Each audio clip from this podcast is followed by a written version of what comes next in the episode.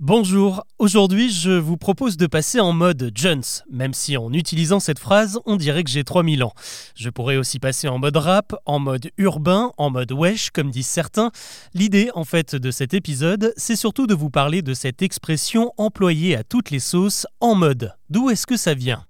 Si on remontait 20 ans en arrière, quasiment personne ne dirait ça.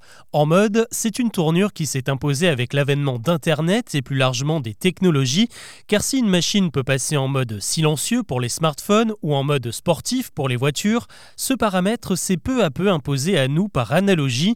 Si vous allez pousser de la fonte à la salle, vous pouvez désormais dire que vous aussi, vous êtes passé en mode sportif, ou même en mode déter pour vous tailler un corps de rêve.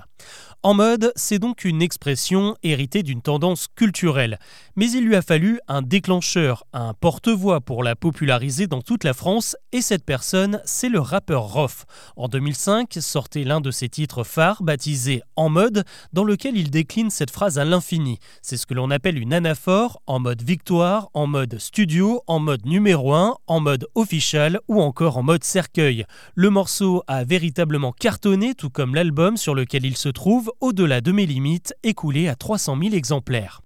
Un peu comme Aya Nakamura avec sa Pookie, Roth a été sommé de s'expliquer sur cette drôle d'expression dans différentes interviews.